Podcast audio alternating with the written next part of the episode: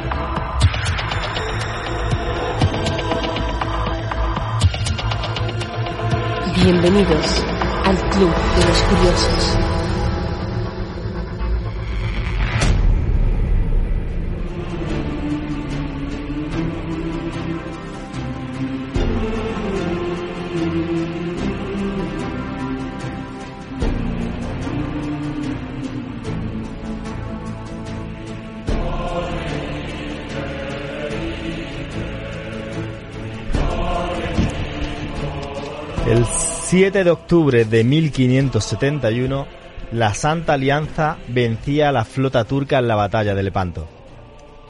De ella, un joven enrolado dijo, la más memorable y alta ocasión que vieron los pasados siglos, ni esperan ver los venideros. Ese joven se llamaba Don Miguel de Cervantes, quien a la postre sería autor del Quijote. Hoy hablaremos de grandes gestas de la Marina Española, conocidas y no tan conocidas. Y para ello, pues contamos con un plantel de lujo, valga la redundancia de la palabra, el lujo que repito a cada programa del Club de los Curiosos. Y a mi derecha mmm, contamos con el gran Jaime Noguera. Muy buena. Pues se me escucha, eh, tan grande no estoy perdiendo algo de peso, eh, poco. Estoy, estoy a 100 gramos al año, pero estoy Estás muy bueno, Ron. esforzándome, bien. esforzándome. El verano, Muchas bikini. gracias, Antonio. Te ha mandado un bañador precioso y un tuyo Yo te quiero. Vale, pero que sea triquini, que es que me hace ilusión imitar a Borat. Bueno, quien sigue a Jaime en las redes pudo ver su versión femenina no hace mucho. Yo he de admitir que en aquel momento me estaba comiendo un bocadillo y, y me lo dejé entero sobre la mesa. Muy guapa, ¿eh? Muy qué bien le queda el rubio. Salía, salía mona, ¿verdad? A la izquierda, don Javier Ramos, quien trae curiosidades de, de sobre Blas de Lezo y la batalla, ¿verdad? Ah, Pensaba que estábamos hablando otra vez de Blas Tepes. ¿Has Sí, dicho pero no, Blas? no penséis que lo que voy a dar aquí es, es una, una lección histórica y aburrida. No, no. Voy a comentar los detalles más frikis y más humillantes hacia esa, ese ejército inglés que llegó a, a conquistar Cartagena de Indias. Tengo al doctor Osorio que está en plan DJ Paquirrin. En y está operación. aquí. No, me ha dejado, me ha dejado sordo, espera. Que deje de tocar aquí los diales porque nos está... A ver, venga, arreglado, arreglado Kiko. DJ Paquetrín. Luego a, a mi izquierda también ya lo habréis escuchado Antonio Rubio, Hola, muy buenas. Que además nos trae la gesta del glorioso. Del glorioso el San Ignacio de Loyola, que es ese buen nombre, eh, que ya contaré todo lo que trae de por medio. Y el doctor... Pero, ¿Eso que era un barco, perdón? Barco, barco. Ah, No, Jesús Gil no, eh, que... Luego a la derecha, el doctor Osorio, siempre sobre la bocina, el cano y la batalla de Santiago, ¿verdad? Sí, son dos momentos históricos para España y para la humanidad, ¿no? La primera vuelta al mundo con Magallanes y el Cano, que ahora desarrollaremos, y luego la batalla, la guerra que tuvimos con Estados Unidos, ¿no? Por donde perdimos el imperio colonial, pero hubo dos batallas importantes, la de Santiago de Cuba y la de Cavite, Covite, eh, que son, bueno, ahora veremos todas las, las implicaciones y las curiosidades. Venga, después entrará por teléfono Juanbu, quien nos contará sobre la, los auténticos descubridores de la Atlántida. eh, de- será De de la- la, de la de- será de la- Quieto, parado. No, Ah, que- falla, no, un momento, un momento. Maga UFO. Tío, el chimplonito, lo siento, luego explicaré antena. Ant- Antártida, ¿no? Bueno, Kiko es pecera, como siempre. Y he- he- hemos de decir que este tema, eh, lo digo para que os animéis a comentar, lo hacemos por Mr. RR Whisky, quien comentó la semana pasada eh, y nos pidió que por favor hiciéramos un programa sobre, sobre esta materia. Así que nada, eh, los que queráis que hablemos sobre algo, solo tenéis que comentarlo y nosotros, pues buenamente, y si en nuestras manos está, haremos como hoy. Pues empezamos con Antonio Rubio, la gesta del glorioso. Bueno, pues ¿puedo pedir una música de fondo para mientras estoy diciéndolo? ya nos Está- va a volver Kiko con lo bien que lo teníamos se- cuadrado, ¿eh? Se podría... Bueno, está muy bonita. Nada, nada. Oh, Venga. ya me he enamorado. Listo. que no es muy poco épica. Bueno, voy a intentarlo.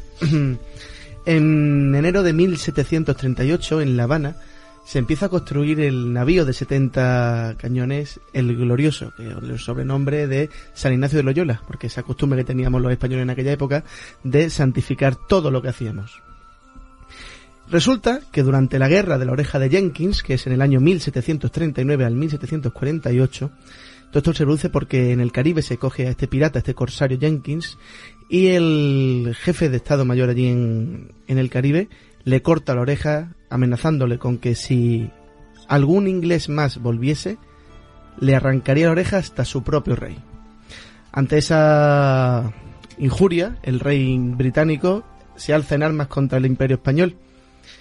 Y este glorioso es uno de los episodios que hay aquí, en esta batalla, en esta guerra de la, de la oreja de Jenkins. El 17 de octubre sale el barco glorioso cargado con... eh, tenía la misión de transportar 4.000 pesos hasta España. Se divisaron a lo lejos del día 17 tres buques de la guerra de guerra británico con siete mercantiles. Los siete mercantiles huyeron y entraron en conflicto con los tres buques de guerra británico con el con el glorioso, saliendo vencedores tras estar dos días de persecución y a cañonazo limpio. El capitán de, estas fragatas, de estas embarcaciones, eh, fue llamado a Consejo de Guerra, fue expulsado de la Marina eh, automáticamente y eh, se le llevó a cárcel por abandono de sus hombres, ya que acobardado salió escopetado buscando tierra inglesa. Se continúa el camino del glorioso, donde el día 14 de agosto de ese mismo año se encuentra con tres nuevos barcos ingleses que volvieron a salir victoriosos tras tres horas de combate. Volvió a haber un consejo de guerra y a ese capitán inglés pues se le volvió a echar de la marina. Tras tener solamente nueve bajas, llegan a Galicia. Es decir, ya se han combatido dos veces en un, en un mismo viaje, consiguen vencer todas, llegan a Galicia y deciden salir otra vez eh, en busca del nuevo mundo. Y con una tormenta, pues se les estropea el barco y tienen que decidir ir a Cádiz. El 17 de octubre se vuelven a encontrar con cuatro fragatas corsarias británicas llamadas la Royal Family, porque cada una tenía un nombre de una familia. De Qué uno, bonito. Parece como de un grupo de música, ¿no? La Royal, la Royal Family. Family. El viento deja de soplar, ese es un gran problema en esta época, ya que los barcos se quedan pues en mitad del agua Ah, sin nada. Ha habido un momento, perdona que te interrumpa, que me he acordado de, del parte que dieron tras la conquista de Perejil. Sí, sí, sí. Antonio, con la musiquita de con de poniente y en tal de la mañana. Oye, Este programa da mucho a ese, a ese juego. Eh, ¿Qué ocurre? La Royal Family se enfrenta al, al glorioso en una noche eh, totalmente con el viento parado, a base de estrategias navales, pueden alcanzar al glorioso.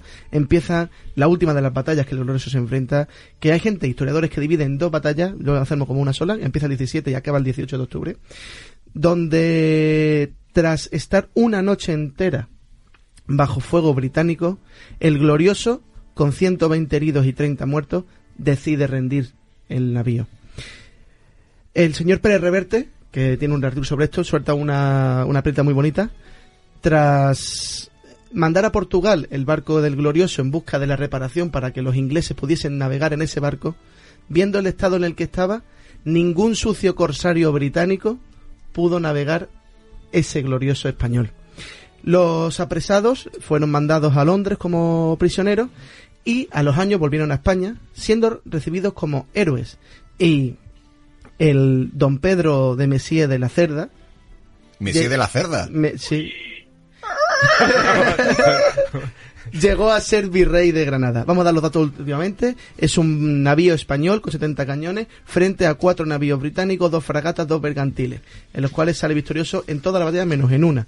Las bajas en el Estado español, solamente un navío, 44 muertos y 173 heridos, mientras que los británicos fueron de nueve, nueve navíos dañados, uno herido, 433 muertos y 352 heridos. Esa es la gente del glorioso que ningún sucio británico corsario llegó nunca a pilotarlo. Y los que se lavaban, Bueno, es el problema de los británicos, que en aquella época poca agua.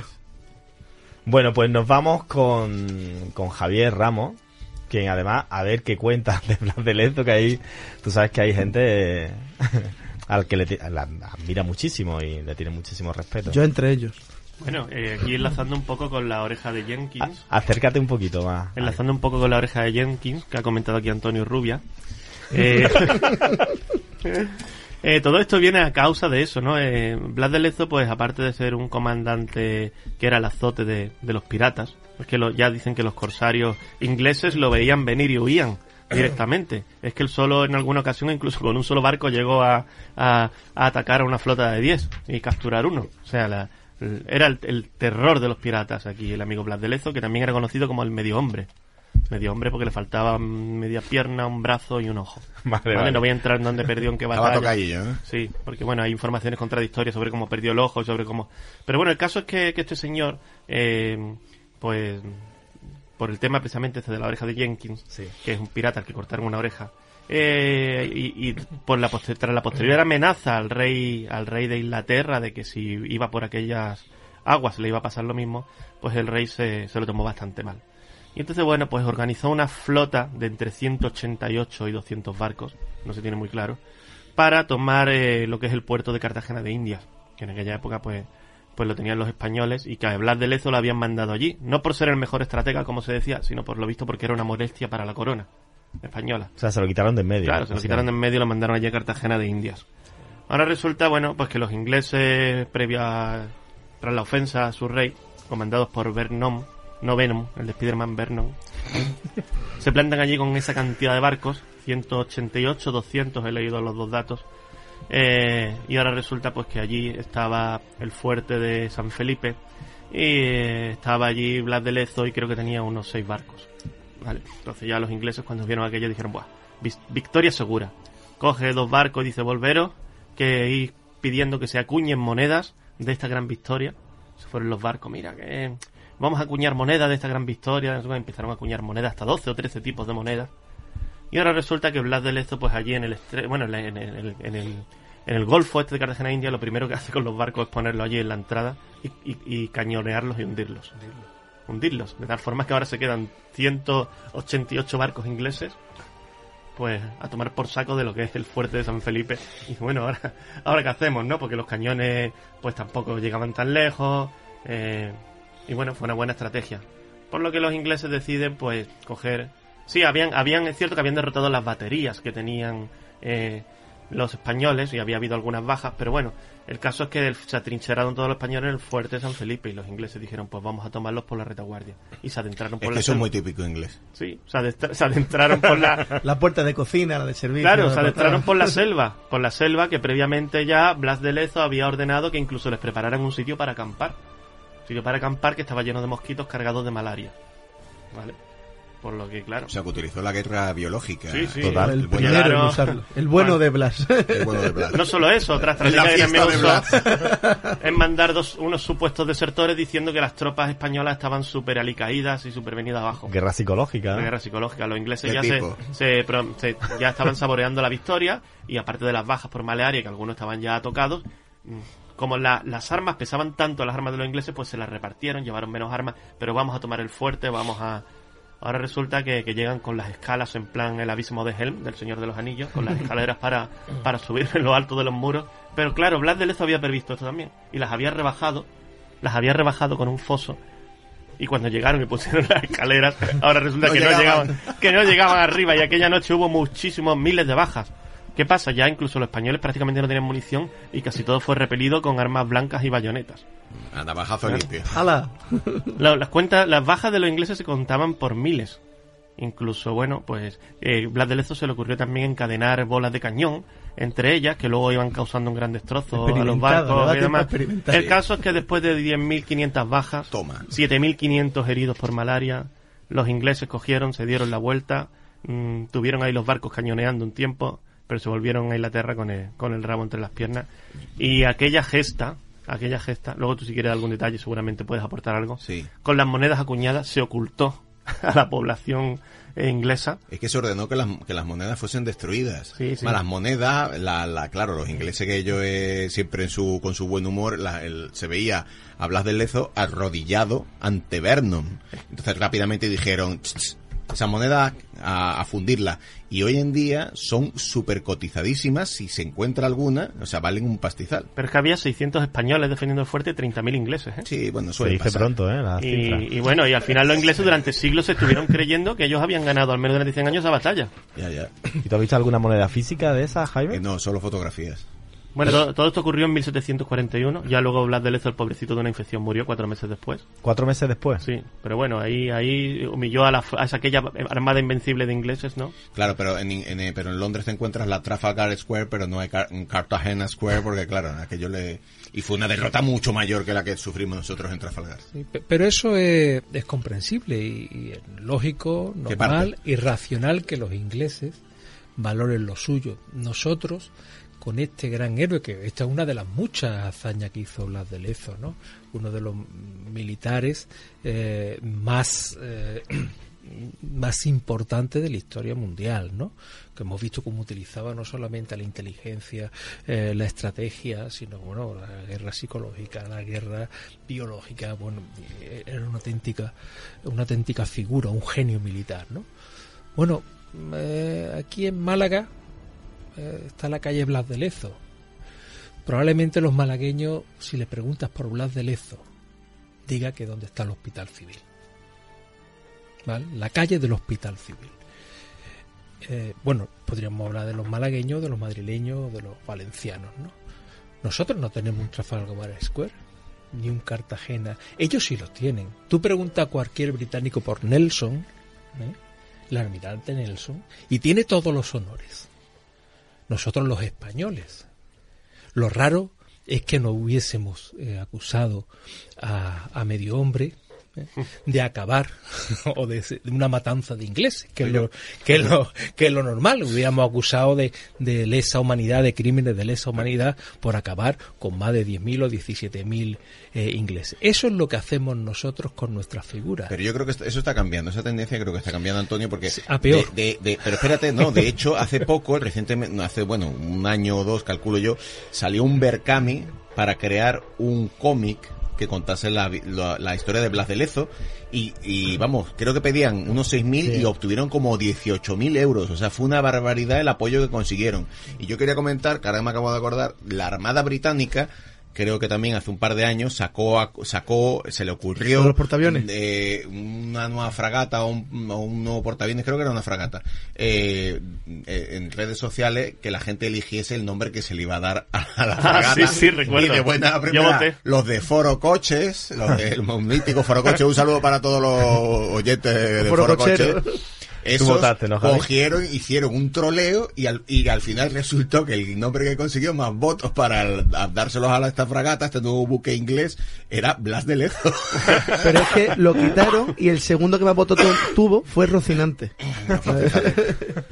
Bueno, pues Ja- eh, Jaime, Sí. nos vamos a quedar contigo porque hay una de esas anécdotas de y esas gestas de la Marina Española que quizá pocos conocen, que es la de españoles contra samuráis. Sí, esa es la que quieres que te cuente. Va. No, no, y cuéntamelo después la No, otra. sí, vamos, vamos por no, partes. yo es que tengo, traigo Esto dos por eso, menú. Sé, lo sé, para lo sé. tenerlo claro y no equivocarme. A menú viene. Pues sí, esto es una historia también poco conocida, aunque ya también ha salido un cómic que la cuenta, que es una- un momento en el que eh, los españoles derrotamos a, los samuráis japoneses y no en fecha cercana. Fue en 1582 cuando un palentino con P de 69 años, nada, nada más y nada menos, que para, Samurái de que estamos hablando para la, ep- para la época, era un señor bastante mayor, se, nacido en Carrión, en Carrión de los Condes, que se llamaba Juan Pablo, pues claro, de Carrión, que era en aquella época, los nombres iban siempre unidos al lugar donde, donde se había nacido, eh, defendió a la corona española, a- en, en concreto a los territorios que teníamos en,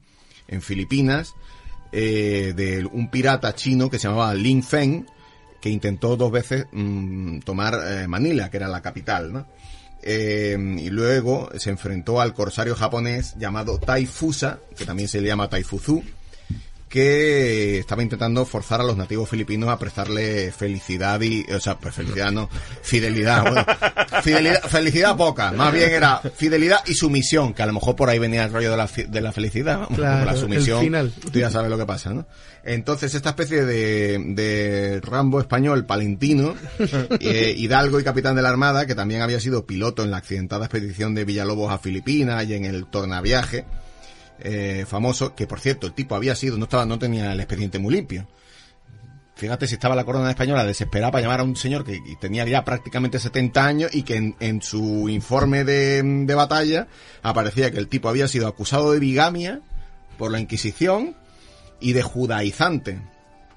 Pero el- este tío duro era el que necesitaban, entonces le dijeron, oye, que nos están los japoneses, esto, el taifuzu, este nos está aquí destrozando y se quiere cepillar a todos los filipinos. Cepillar, quiero decir, matar. Eh, le pidieron que, que interviniese. Entonces el tipo llegó allí y lo primero que hizo fue, se encontró un navío japonés en el mar de la China y dijo, venga, cañonearlo. Da igual lo que sea. Exacto. Y claro, aquello llegó, la noticia llegó a Taifusa y eh, claro, le hirió en su orgullo personal y tuvo que salir en busca de los de los Nambajin, que era como nos llamaban a los españoles. En el, el- el Pacífico era conocido en aquella época como el lago español, de tal poderío que tenía España en aquellos territorios. Pues a nosotros nos llamaban los bárbaros del sur, que eso es lo que significa Nambajin. Así que, pues, eh, el Carrión se preparó con 10 barquitos y se, y se lanzó, se encontró con una, con una flotilla que eran cinco embarcaciones, un, un junco japonés, y, y entonces pues los atacaron directamente. Que por cierto, eh, el navío se llamaba Capitana. Eh, resulta que los, los asiáticos eran mucho más que los españoles, pero se, ut- utilizando técnicas de las que se había empleaban en los tercios de Flandes, pues Carrión consiguió mm, eh, desarborar la resistencia enemiga y, y mm, vencerles. Luego la flotilla española esta subió por el río Tajo, no por el Tajo que todos conocemos, sino que es que así se llamaba el río que, que circula por la provincia de Cagayán. Que, Cagayán. Sí, bueno, lo de Cagayán. Qué bien sabemos por el nombre, Era ¿eh? la Qué provincia. bien sabemos. es, es una provincia que está al- era, eh, a 500 kilómetros al norte de Manila, y claro, aquello era territorio español, y entonces, pues, ¿cómo le llamamos al río este? Pues Tajo, ¿no? Eh, y entonces se enfrentaron contra 18 barcos enemigos, nada más y nada menos. Eh, que les causaron los españoles unas 200 bajas a los piratas. Los piratas intentaron, de hecho, cuando ya vieron que estaban perdiendo, intentaron llegar a un acuerdo económico con los españoles y dijeron, oye, mira, vamos a, si nos dais unas cuantas monedas de plata, nos vamos y... Eso con la voz de Torrente molaría, Jaime. Vale. Venga, p- piratita, españoles, queremos decir españoles, si nos dejáis de, de dar mandangas pues, y nos dais unas botellitas de plata, nosotros dejamos esto de la invasión de Filipinas y nos vamos por donde venimos directamente.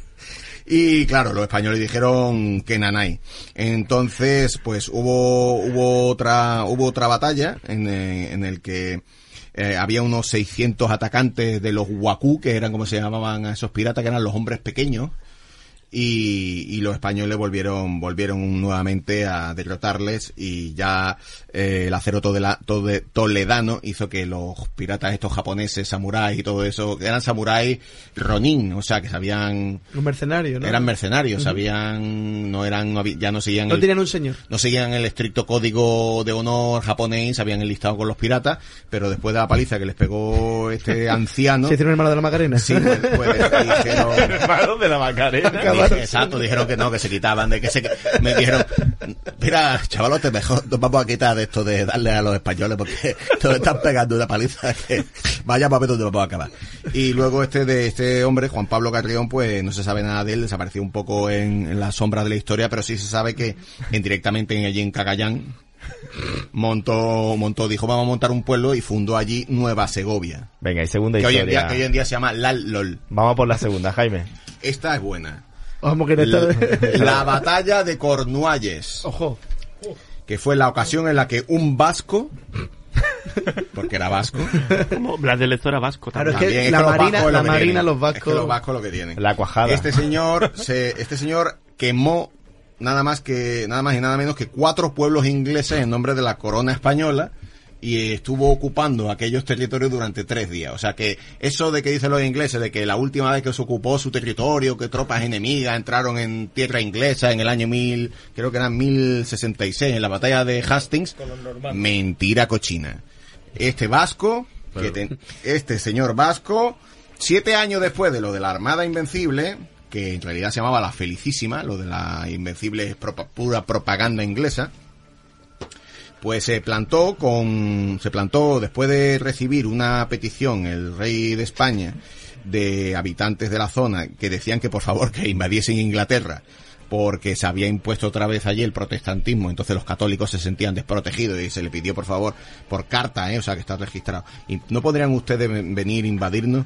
Pues em, Le hago unos y además se, acusa- se, se decía que es que de hecho la población de Cornualles apoyaría una invasión española, una invasión católica en, en la zona. Entan- entonces este vasco que se llamaba Carlos de Amezquita, dicen el nombre, en el nombre hay algunas variaciones, eh, con un, con tres compañías de arcabuceros, unos 400 hombres, o sea, en comparación con los 30.000 que habían, tenían que haber invadido Inglaterra con la felicísima, pues eran, eran, eran poquitos. Y todos vascos, seguro. Pues exacto, pues se fueron con cuatro, con cuatro galeras que se llamaban Capitana, Patrona, Peregrina y Bazana. Faltaba la Milana. se, se plantó allí nada más que nada menos que en la bahía de Mons, en Cornualles, el, do- el 2 de agosto de 1595, con un guía inglés mm, para ayudarles un poco a, A traducir. a traducir y a decir, tira por aquí, que aquí por aquí se va bien, por aquí llegamos antes, ¿no? Que se llamaba el tipo, eh, lo tengo por aquí apuntado, se llamaba Richard Barley. Y entonces nada, estaban allí las milicias inglesas cuando vieron de buena primera aparecer a, un- a ver aparecer a unos soldados españoles por allí, pues se les relajaron los esfínteres, que es una forma de- fina de decir que se cagaron, vamos, y, y salieron, y salieron corriendo. Entonces, pues los españoles, an- ante la poca resistencia de, de estos cobardes ingleses, uy, se me llena la boca, espérate, voy a decirlo otra vez. Entre, entre Antonio que ha dicho sucios ingleses. Sucios cobardes, cobardes ingleses. Corsario y pirata. Pues- Oye, que nos puede, estar, nos puede estar escuchando algún británico. Claro. Dilo en inglés, pues, dilo en inglés, nos pues- ha enterado. pues nada, que os vaya bien con el Brexit. Eh, pues resulta que, eh, los españoles quemaron las localidades de Mousehole, Paul, Neglin y Penzance. Y en, en Mousehole, por cierto, hay una placa eh, que recuerda la heroica gesta de un tal Jenkins Kewin que mientras defendía su casa murió por una bala de cañón disparada por los españoles. Es matar, es matar mosca a cañonazo. A ver, pero... Ya una- Vamos, oye, ya pobrecito, pobrecito que luego la gente se ríe, pero Claro, pobrecito. sí, hay- sí, ofendidito. Había, había una plaquita, en la- hay una plaquita en la puerta de ese señor que dice aquí, ¿qué, ¿cómo se llama? Espera, Yankee Quayle murió por una bala de, de cañón española. Pero, ¿qué hizo él? Aparte de parar pues, el cañón estaba- con el pecho. Fue rematado. defe- defender su casa, el pobre hombre. Que no, me, que no me la coja, que no me la coja. Que estos españoles se me van a comer el porridge que, han- que he hecho. Al final nos Y en- comentan, ya verás. En Penzance... Nos estamos riendo de una pobre de, de hecho, en Penzance solo hubo, solo hubo 12, 12 ingleses que se atreviesen a defender el pueblo. O sea, yo no sé, igual el No, pueblo... pero el de la placa ni lo defendía, Y- estaba en la no, casa. Estaba allí. Allí le No, dice, dice que murió mientras defendía su casa. Vale. Eh, entonces, eh, los españoles ya se vinieron arriba y quisieron quemar la iglesia del pueblo. Ahora por Londres. Y, pero el guía inglés que les llevaba este Burley dijo, no hombre, no, no, porque entonces se van a mosquear los pobrecillos, ay, esos pobrecillos que les estamos metiendo una paliza. Y entonces cogieron los españoles, se limitaron a desmontar la artillería de los fuertes británicos y pues para tocarle un poco la, ¿cómo se diría? Para tocarle el alma un poco a los ingleses, Las balls, las balls. eh, celebraron una tradicional misa católica Ah, en, con su procesión y eh, en suelo inglés. Eso sí, se subieron a lo alto de una colina para que no le viesen. Estaban así celebrando una misa, una misa católica. Y nada, y luego cogieron, se embarcaron el 4 de agosto, cuando ya se hartaron de Inglaterra y de aquel mal clima, y dijeron, venga, vámonos, que aquí esto, Claro, que es que en Bilbao está mucho que aquí ya no estamos haciendo nada. Y entonces se, se fueron de allí, un- por el camino hundieron un barco de la Royal Navy, además les dio tiempo a esquivar a nada menos que a Sir Francis Drake y a John. Hopkins, que habían sido los enviados cuando se claro, cuando llegó a Londres la noticia de que oye que están los españoles Sí, allá abajo liando en la parda haciendo una rave party allí en unos pueblos que están haciendo allí montado una feria. co- cogieron y entonces eh, mandaron nada más y nada menos que a estos dos grandes piratas eh, grandes bueno perdón Sucios grandes corsarios. cap- sucios corsarios de la armada británica que, que no dieron con los españoles y todavía el vasco este para ser- que- para que veáis lo que tenía el tío Bajó por Francia. eh, cuando eh, cuando volvía se dio de bruces con una escuadra holandesa 46 barcos holandeses y como también eran enemigos dijo pues también vamos a meterles a esto y fueron fue cuando su- la expedición española sufrió más bajas que murieron eh, murieron 20 hombres. Y antes de que los holandeses tomasen las de Rotterdam, o tomasen las de Villadiego. Y nada desembarcaron en los españoles desembarcaron en, en Blackbed después de haber cruzado el, el canal de la Mancha. Y los ingleses decidieron que por eso esta historia se sabe más bien poco, eh, no darle publicidad al tema de que habían sido invadidos sus, sus tierras de, de su isla para que no quedara ¿Qué año fue? ¿Qué, qué creo no lo has dicho? 1595 Ya, ya. y en fin y- pero es que pero luego ya en 1597 otros cuatro otros 400 soldados españoles volvieron a invadir Inglaterra volvieron a incendiar unos cuantos pueblos pero no pero los ingleses siguen diciendo que no que desde la batalla de Hastings en 1066 allí no ha llegado nadie a hacer perrerías Bueno, pues don Antonio Osorio, si hay una de las gestas que tiene que quedar clara, es en este caso la vuelta al mundo, que Sí. los eh, portugueses en parte se la están atribuyendo. Últimamente Sí. hay polémica además con eso porque se quiere volver a... eh, estamos en el aniversario, a las puertas del aniversario de la vuelta al mundo. Pues el 6 de septiembre. Cuando- cerca de el fecha. 6 de septiembre cuando retornan a, a esto. Eh, realmente, eh, sí, bueno, eh, Magallanes, que fue el, el comandante, el almirante que inicialmente empieza esta, esta vuelta al mundo, era, era portugués. De hecho, había estado ocho años al servicio de la Marina portuguesa en la, en la zona de, de Asia, ¿no? Y costa que conocía un poco y, y, además eso fue uno de los motivos que también eh, motivó a que se- a que la corona española eh, financiara el, eh, esta vuelta esta vuelta al mundo. Eh, bueno que Portugal quiera reivindicar un personaje suyo a mí vuelvo a decir me parece normal.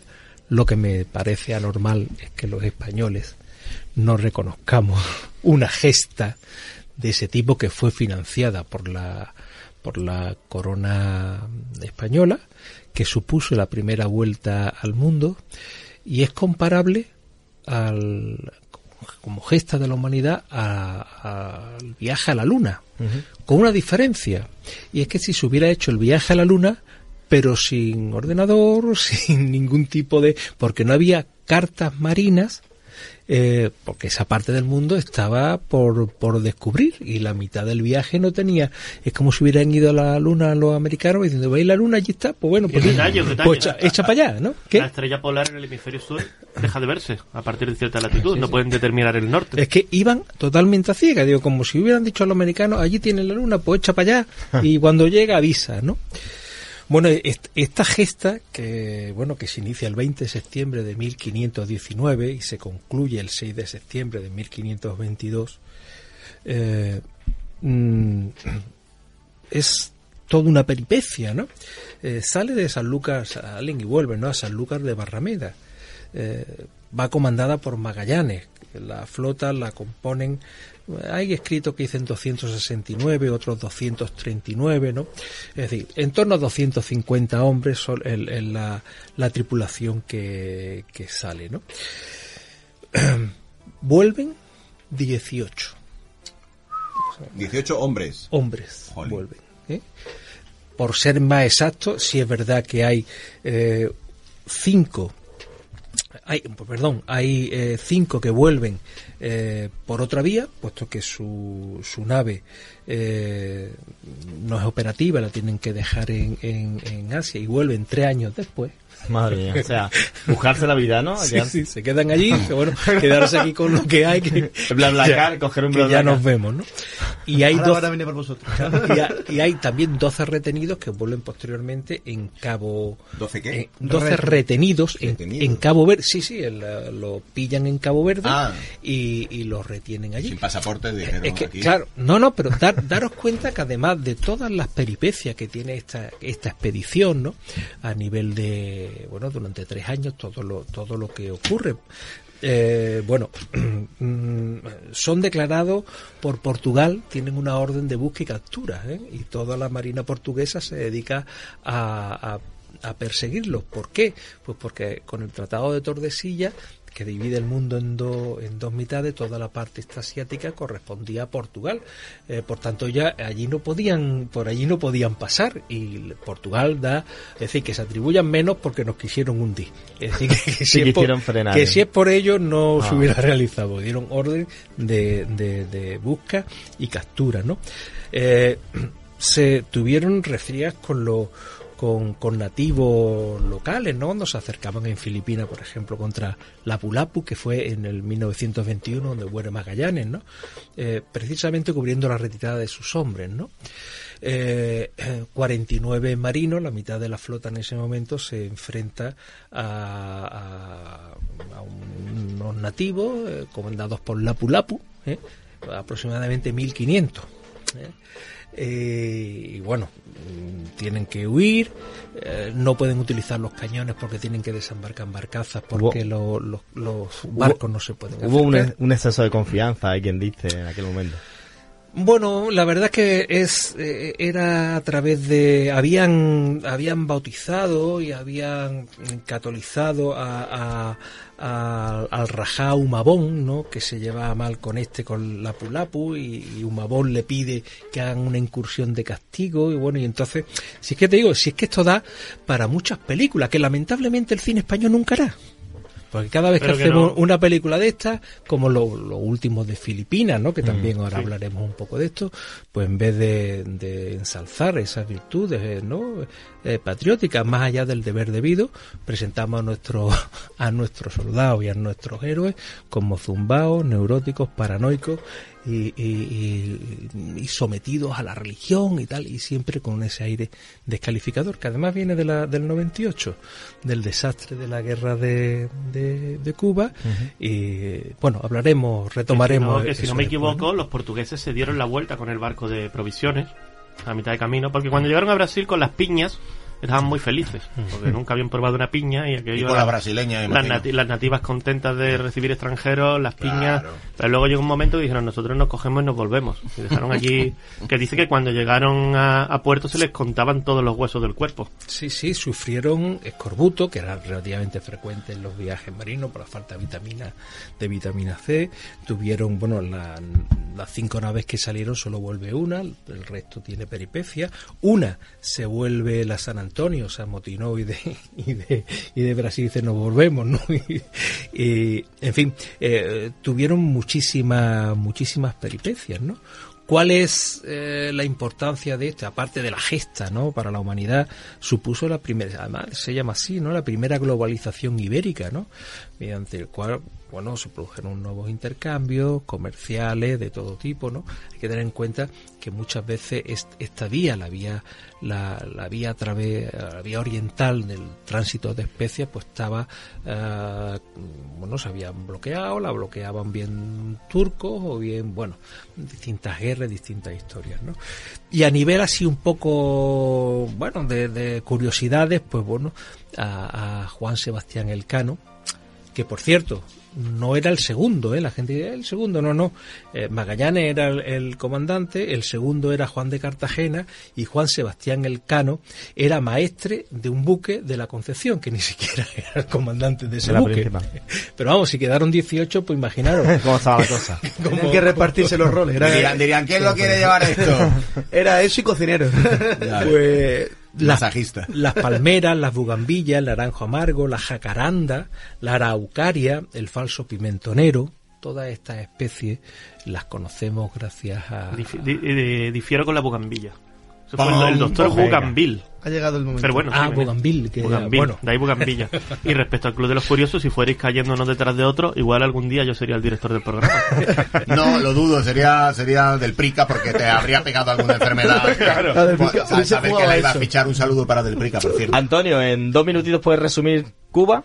Sí. Venga, pues dos minutitos. Cuba eh, tiene una importancia Resumir Cuba. Bueno, sí, la, la guerra de Cuba. Habana. militar. ¿no? Realmente la, la bueno sabemos nos vamos no- nos situamos en, en, en la época reinado de, de Alfonso XII, gobierno de del conservador Silvela. Eh, habíamos tenido ya varias revueltas en Cuba que más o menos habíamos solucionado. Los problemas de los cubanos eran siempre los de las colonias, que quieren más autonomía, más capacidad de, sobre todo los criollos, ¿no? Más capacidad de comerciar y de, y de sus propios negocios, ¿no? Eh, España va concediendo determinadas, tenemos dos o tres, la guerra chiquita, la guerra anterior, ¿no? Eh, y, esta última que, se desata en 1895, ¿no? Eh, tiene tres, tres fases, ¿no? Donde eh, bueno, no vamos a entrar porque vamos a resumir. Eh, finalmente la guerra se iba encauzando, bien por, por lo por, lo- por eh, el, eh, la actuación política, primero de Martínez Campos, luego de Weyler. Weyler fue un poco más, más represor, ¿no? Pero bueno, se dieron alguna la, la posibilidad de representación parlamentaria, apertura de a- alguna eh, mayor autonomía. Pero aquí empieza Estados Unidos, ¿no? Que es donde Estados Unidos tiene está en un proceso de expansión, de crecimiento, todavía no es la primera potencia, ni siquiera nos lo tomamos en serio. El Parlamento cuando lo- cuando Estados Unidos nos declara la, la, la guerra, bueno, pues casi nos pusimos contentos y que íbamos a ganar, ¿no? En contra de la opinión de los militares, ¿no? Bueno, no voy a desarrollar mucho más, solamente decir la batalla de Santiago de Cuba, donde nos enfrentamos a, al- a estos, a a la flota, a las dos flotas, porque eran dos flotas eh, americanas. Efectivamente, nuestra flota era más antigua y estaba menos actualizada, menos dotada de tal. Pero no era tan mala como se dice, que parece que fuimos allí con los barcos de Cristóbal Colón, ¿no? Es decir, bueno, tampoco era eso. ¿eh? De hecho, llevamos eh, Villasmil, por ejemplo, que era el, jefe de los torpederos, que, lleva, que, llevábamos dos, eran de los más avanzados del momento y además él mismo diseñaba su- es- estos propios barcos, murió en la batalla, ¿no? Eh, bueno, nos enfrentamos con cuatro acorazados eh, y dos eh, eh, torpederos, ¿no? Contra cuatro acorazados, perdón, cuatro cruceros acorazados, ¿no? Contra, contra cuatro acorazados eh, americanos, dos cruceros, un cañonero y otros tres cruceros auxiliares, ¿no? El resultado fue que perdimos los siete barcos. Es verdad que, que el comandante Cervera, eh, que el que el almirante Cervera, que el que comandaba la flota, probablemente cometió errores, ¿no? El primero no dirigirse hacia, hacia San Juan de Puerto Rico, que era su primera indicación, luego no acercarse a Villasmil, ¿no? Que propuso desde eh, hacer incursiones a toda la costa americana hasta Nueva York para ir bombardeando y eh, con la rapidez de, de estos torpederos y a obligar a la flota a, a volver, tampoco además caso. asumir el pánico a toda la costa estadounidense, Claro. que hubiese hecho a lo mejor negociar de alguna manera Washington para, bueno, vamos a o al terminar menos esto, ¿no? dividir la... Claro. En fin, no se hizo nada de eso. Tampoco salir en incursiones nocturnas para castigar a los, a los, a los buques americanos. Cerrando. No, no destruyeron todos los barcos uno tras otro. Hay que destacar eh, la valentía de los marines españoles, de los marinos españoles, que fue reconocido incluso por el comandante de la flota americana, ¿no? No se entregaron. Eh, solamente dos torpederos fueron abatidos, el resto viendo que no podían ni plantar batalla ni, ni huir, los propios eh, eh, capitanes de los barcos los fueron embarrancando para que no cayeran en, en poder de los americanos. Pues tenemos al otro lado muy calladito a Juanbu. Muy buenas, Buenas tardes. ¿cómo estamos? Me ha faltado la frase Uy, ya, me ha faltado qué- la frase. espera, ¿eh? bien, espera, ¿me ha ¿cómo dicho? estamos, subnormales? Ahora. Qué cordial, qué cordial estaba. Igualmente. Juanbu, los españoles, descubridores ver, de la oye, Antártida. Una, una cosilla, mm, que la vuelta al mundo mm, no la dio Magallanes, la dio el Cano, ¿eh? La, ter- la terminó el Cano.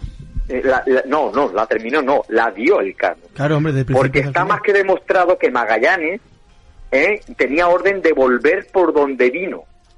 Y fue el Cano quien dijo de ir por donde no tenían que ir, que era circundando el, el territorio, entre otras cosas porque es que no quedaba más remedio, porque si hacían Bueno, el pero- camino de pero- vuelta, Sí, que era el eso- mismo de, de ida, No. u- se hubiesen muerto. Eso fue una decisión que tomó el Cano efectivamente cuando se Ahí va. encontraban ya en Asia, ¿vale? En Asia. Efectivamente. Yo no sé si había muerto Magallanes todavía no, Sí, porque sí, ya había muerto ya, muerto, había muerto ya. Y precisamente entonces la decidió él la- porque él había muerto ya. Sí, la, tri- la tripulación eh, planteó incluso volver y fue cuando él dijo, bueno, cuando él entendió que quedaba menos para circunvalando ya Ahí lo que va. le quedaban que volviendo, pero la expedición, la expedición era la de dar la vuelta al mundo, ¿eh? sale con esa intención de San Lucas de Barrameda. y a la exposición que se llama Magallanes, que está en el Archivo de India de Sevilla, que es espectacular y que se explica lo que hemos comentado bastante bien. Pero bueno, Bueno, Juan, eh, españoles, pues bueno, esto es lo típico de España, ¿no? Es decir, que somos los número uno para tirar nuestra propia historia, ¿no? Y, y nos quieren más o nos admiran más fuera que dentro. Y también, pues bueno, la famosa leyenda negra en el que mm, holandeses, pero sobre todo británicos, pues se han dedicado a tirarnos desde el siglo XVI hasta la actualidad y desprestigiando todos los hitos históricos que nosotros hemos realizado, ¿no? Y han hecho bien. Y efectivamente, desde llamarnos a genocidas, eh, etcétera, etcétera, cuando han- ellos han sido los máximos Ah. genocidas de la historia de la El problema humanidad. no es de los ingleses, es nuestro. Sí, sí, de los ingleses estamos hablando. Sí, sí. Entonces hay un hito, un hito que poca gente lo conoce, que es mm, quién fue la primera persona eh, que pisó la Antártida. Y eh, siempre se ha atribuido a, a, como no, a un británico, a William Smith, ¿vale? Que pisó eh, una de las islas de, de- de la Antártida el 16 de octubre de 1819. Pero resulta que este hombre, que si era honorable, reconoció que en el sitio que él había desembarcado había restos de un navío. Y era un navío español que se llamaba San Telmo, que había desembarcado a causa de una tormenta meses antes. Cuando él dio eh, pistas, o bueno, dio noticias a sus superiores, dijeron, te callas, porque si decimos que los españoles han llegado antes, pues no podemos eh, reivindicar la propiedad del territorio en nombre de nuestro rey. Y por tanto, eso se quedó eh, en el olvido. Fíjate que incluso los propios británicos, cuando hacen la primera cartografía de la Antártida, una de las islas se llama Telmo Island, curiosamente. ¿eh? Precisamente en reconocimiento un poco virtual del el buque que se llamaba San Telmo y que procedía de Chile. Eh, como, como siempre, han sido los chilenos ¿eh? los que a partir del año 1993 pusieron una placa conmemor- conmemorativa en el Cabo Shires ¿eh? de la epopeya de San Telmo, ¿no? donde reconocen eh, el naufragio de españoles que nada más y nada menos eran 644, ¿eh? que estuvieron sobreviviendo allí hasta que murieron pues de la, eh, de las condiciones climatológicas evidentemente que, existían allí. Pero es que ya no vamos a más. Es que parece ser que la primera persona que avistó eh, la Antártida, aunque no desembarcado, fue también un español, Graviel de Castilla, en 1603, ¿m? que bajó más allá del- de, de- de la, de la latitud sur 64 grados. Entonces, eh, después ese primer avistamiento se lo atribuyen al famosísimo capitán Cook, ¿no? Pero ya vemos que el primera, la primera persona europeo que avistó territorio antártico fue un español en 1603 y el primero que pisó territorio antártico fue eh, en un barco español San Telmo en septiembre de 1819. Y eso, como siempre, pues mm, está ahí y a- gracias a un investigador eh, precisamente vasco, Albert Vázquez, que ha hecho una, una novela que se llama Muerte en el, en el hielo y explica todo esa epopeya de los marineros, de los 644 marineros que eh, desembarcaron allí por causa de una tormenta y que murieron en el olvido. Pues me parece una historia tremenda, porque, por ejemplo, de, de estos hombres de 600 y pico, se podría hacer una gran película. Sí, se podía hacer película, nu- nunca la haremos. Eh, Como del The Terror, ¿no? Como de, aquella de... de hecho, Nunca la haremos. es Mel Gibson el que está empezando a hacer una película sobre el Cid. Porque viendo que actualmente se puede hacer una cosa chula, pues él mismo está haciendo algo epopélico y legendario. Bueno, ¿qué os parece? Porque el tema de los gilipollas del programa pasado ha dado para mucho. ¿Qué os parece si arrancamos con los comentarios? Porque Venga. son muchos y muy variados, ¿vale, Juanbo? Venga, empezamos con Álvaro García Gutiérrez, quien dice... Os lo tomáis a coña, pero es cierto, está la gente que no le coge un esparto por el culo. Me, me encanta. Me presenté en los chinos de mi pueblo a comprar unas alcayatas con una camiseta I love coronavirus. Mosqueos se pillaron, chiquillos. Bueno, a ver, a la cárcel va a robar, tío. Lo va, lo va provocando, hombre, va provocando. Luego tenemos a Walter Sarabia. Ah, mira. Eh, Ya que está Jaime, Jaime, Walter. proceda. En nueve meses tendré un par de hijos de nacionalidad española. Eso me hace mucha ilusión, ja, ja, ja, ja. Como dijo alguien en el programa, que mi voz le embaraza. Creo que también me estoy volviendo gilipollas. Ja, ja, ja, ja. Como siempre, excelente programa, cipotes.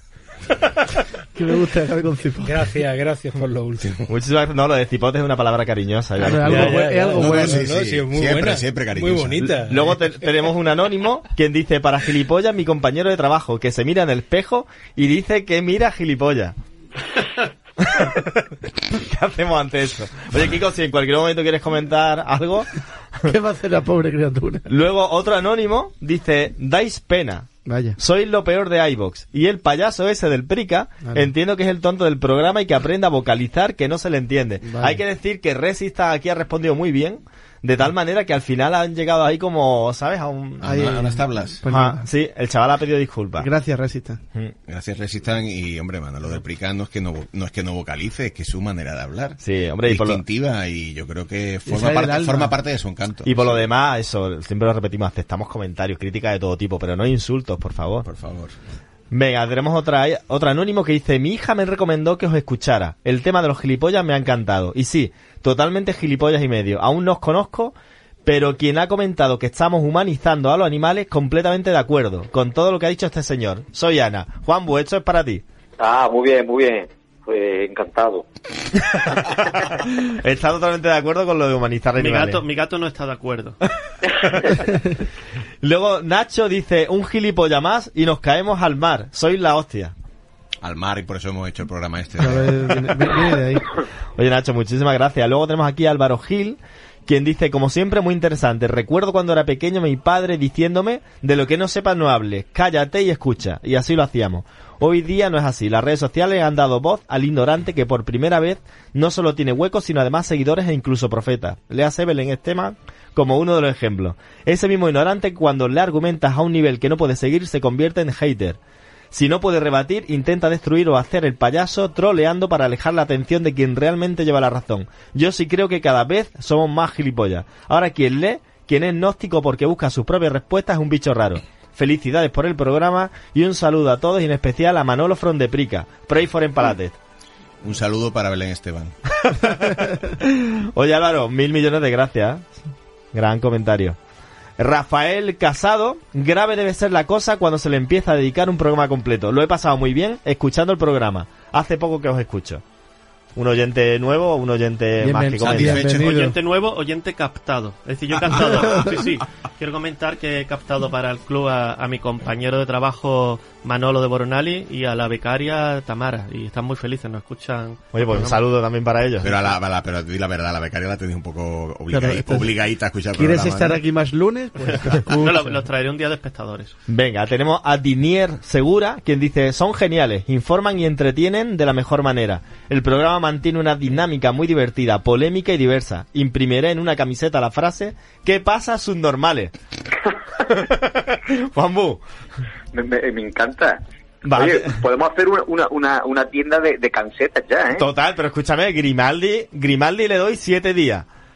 Para que nos traiga las camisetas, que tenemos que repartirlas ya. Pero Grimaldi. tenemos lo de empaladores, ¿no? Claro, y la La de los de... gilipollas y otra que había por ahí, Se ¿no? les llena la boca al decir gilipollas, ¿eh? ¿Y qué más? Grimaldi, paga lo que debe, primer aviso.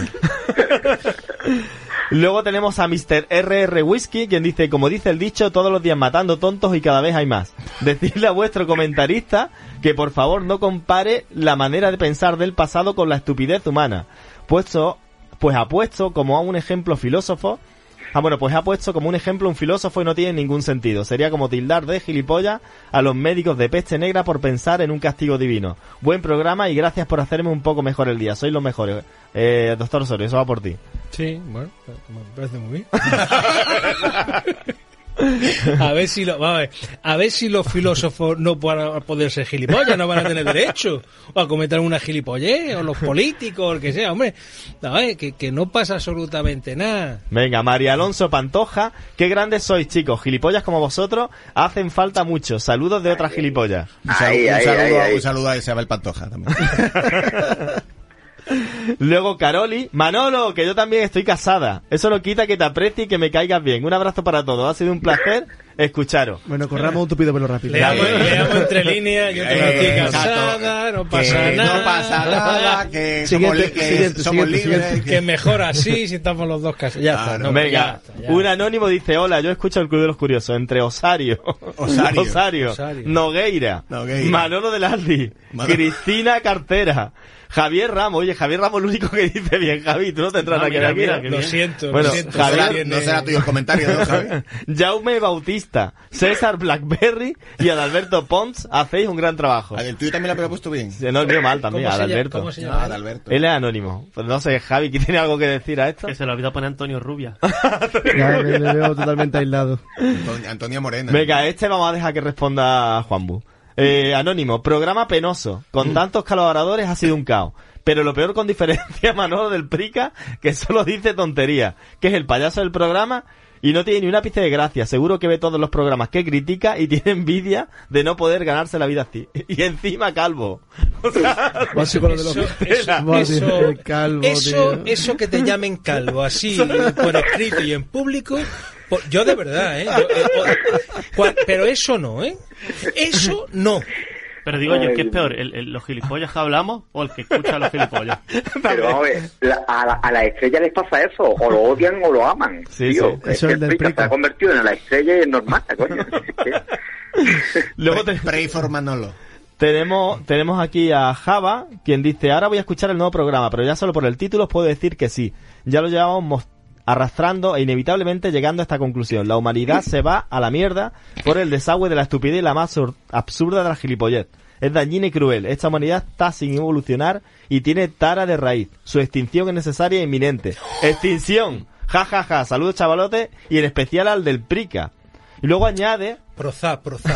añade, ah, por cierto, ¿conocéis el podcast Turno de Noche? Echadle un vistazo. Toma ahí la promoción. Sí, desde aquí no, desde aquí le mandamos un abrazo porque además es, es Raúl Cassini, que debemos de decir que es de Málaga y tengo tenemos encima el ¿Un crossover? no hace hace muchísimo tiempo él él hacía lo eh, escribía para el Festival de Cine de Málaga y hacía las entrevistas a los cortometrajistas y tuve la suerte que él me entrevistó aquí así que nada un fuerte abrazo a Cassini Y a los cortometrajistas. también. Eh, luego tenemos a Java, quien, di- quien dice, ah, y también saludo especial a Juanbu. Tiene mucho sentido todo lo que dice. Ole. Ay. Juan Buel se Ole. la otra estrellita. Pero no han dicho, no han dicho nada de lo, de lo bonita que es la risa de Juanbu. Luego, Ahí está. María González Vallovera, yo creo que la desidia, el para qué si no va a servir de nada, ha provocado una ley del mínimo esfuerzo. Todo deprisa, todo ya. Escuché hace tiempo una famosa decirle a alguien con la carrera de periodismo que de qué le servía, que ella está en el mismo puesto de trabajo, siendo casi analfabeta. Le, le hace Belén Esteban. Eh, luego tenemos la capacidad de comprensión con lectora, está ¿Qué le bajo pasa? mínimo. Se oye en vez de escuchar. La gente no debate. Cuando carecen de argumentos se convierten en hitters. Ya que no me llevo la raz- ya que no me llevo la razón, me llevo el protagonismo. Por cierto, la Iglesia católi- católica y en general las iglesias han sido dignas competidoras de Rusia en cuanto a actos de estupidez humana. Supina, señor Osorio. Un saludo y gracias por este pedazo de programón. Antonio. No, pero que, que- que tampoco sé muy bien. Yo, yo por Pues cierto, sí, sí, claro, claro, Yo, sí. yo, yo me pregunto una cosa, menos mal que, menos mal que la guerra de Cuba no fue contra Rusia, ¿eh? Porque si no, Dios. menos mal que fueron los- nuestros amigos los americanos. Venga, luego tenemos un anónimo que dice, perdón, pero la sanidad no es gratuita, la pagamos todos con trabajo. Vale. Cierto. Bueno, todos, Cierto. todos tampoco la pagamos, pero vamos. Que no es gratuita. pago, eh, yo pago. Que no es gratuita, doy, doy, que no es que no es gratis, que no nos sale gratis. Venga, ¿vale? esta, esta se la vamos a dejar responder al doctor Osorio. JM, Vaya. JM dice, buen programa, salvo los estúpidos comentarios de superioridad intelectual izquierdosa. Como el podcast, un poco gilipollas.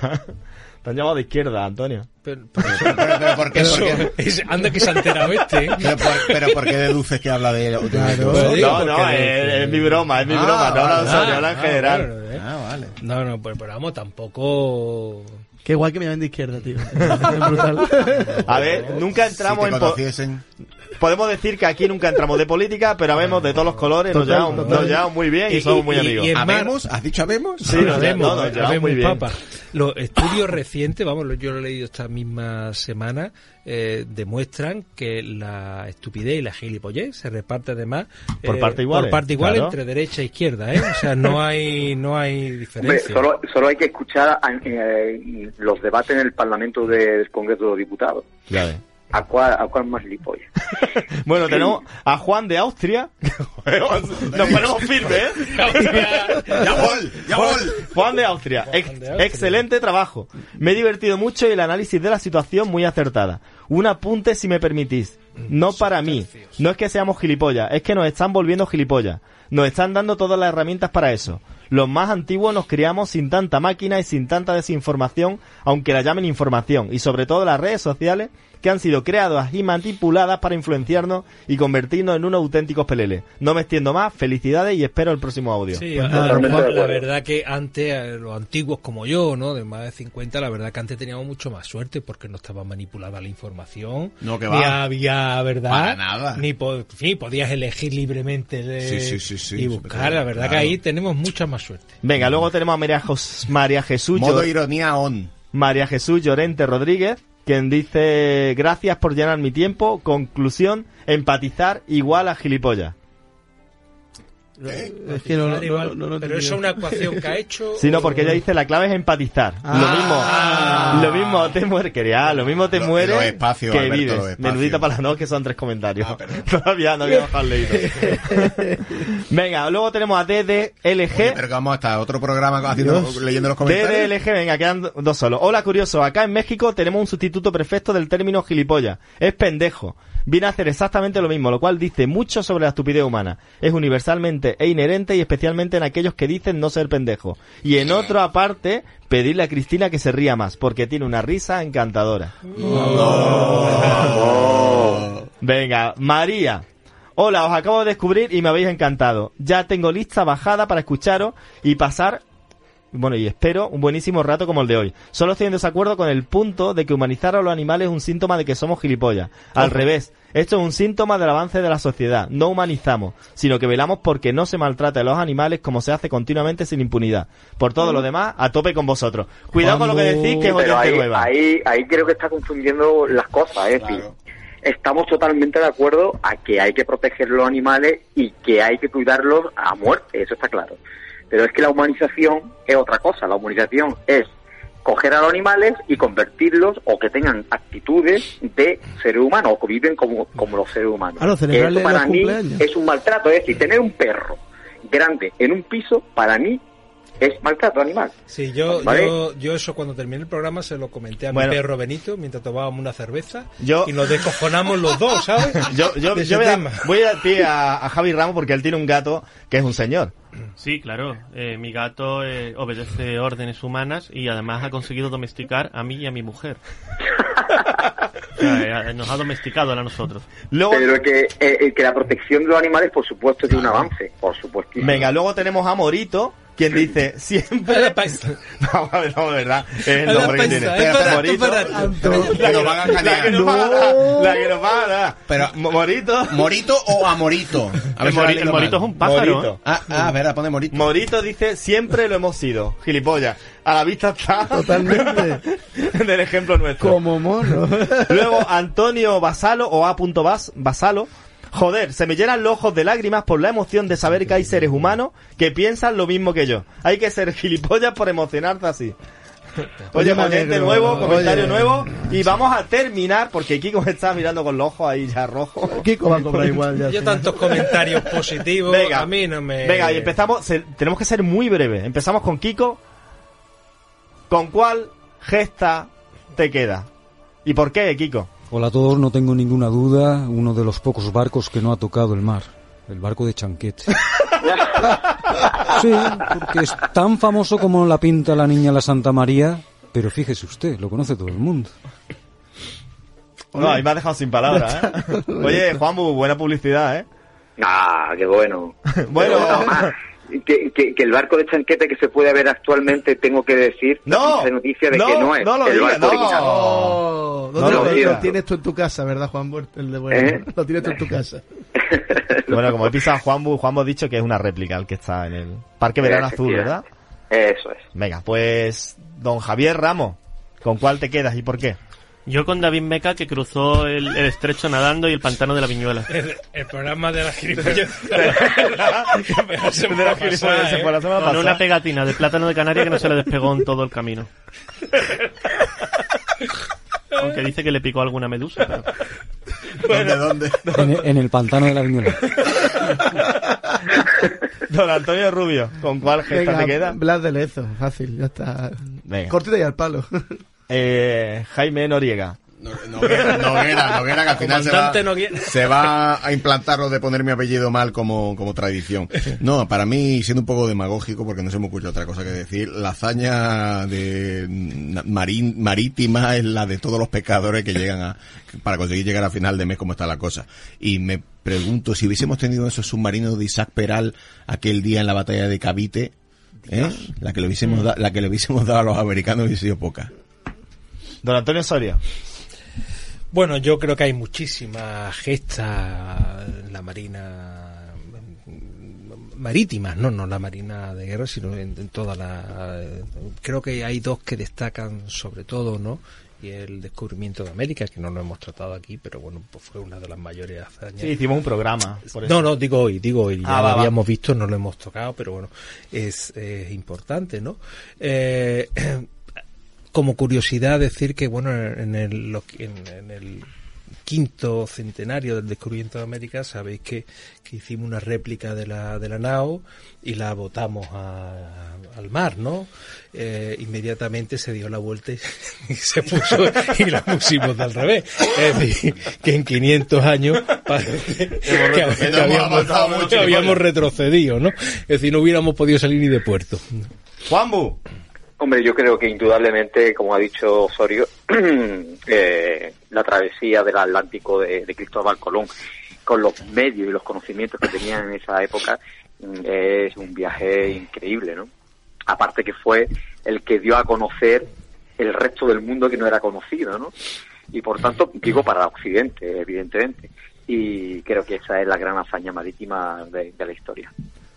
Bueno, pues yo creo que aquí hay un programa súper redondo. Eh, además vamos a subir unas, unas sorpresas porque ha estado Javi Ramos haciendo ahí más de con su empresa Visual Genio. Visual Genio. Virtual Ah, Tours. Venga, una cuña rápida. Bueno, Visual Genio Virtual Tours para Google Maps y su negocio, todo lo que necesiten visitas virtuales. Para cualquier consulta hablen conmigo, ¿vale? Hamburguesas Uranga. Bueno, pues agradecer una vez más a EDN Radio, a Frecuencia Prometheus, Radio Mundo Insólito, Enigmas al Descubierto, eh, a nuestro canal Misterios de iBox y deciros que tenemos el canal de YouTube, eh, el Club de los Curiosos TV, que además hoy estaremos en la tele y hablaremos sobre los fantasmas malagueños, que entre todos Nos incluimos nosotros. hay una gran legión. De, nos dejamos de fondo con el tema que viene al caso por el programa de la semana pasada de Defcon 2, Gilipollas no tiene traducción. Adiós. Hasta luego, gilipollas. por tonto del culo. Pero en cuanto a gilipollas, ya no estoy tan seguro. Es un adjetivo puro, clara denominación, que engloba medio mundo, pero no tiene traducción. Gilipollas no tiene traducción. Gilipollas no tiene traducción. Gilipollas no tiene traducción. 30 aniversario de Con 2. Gilipollas no tiene traducción. Gilipollas no tiene traducción. Gilipollas no tiene traducción. 30 aniversario de Con 2. Estás escuchando Radio Victoria, 107.1 FM.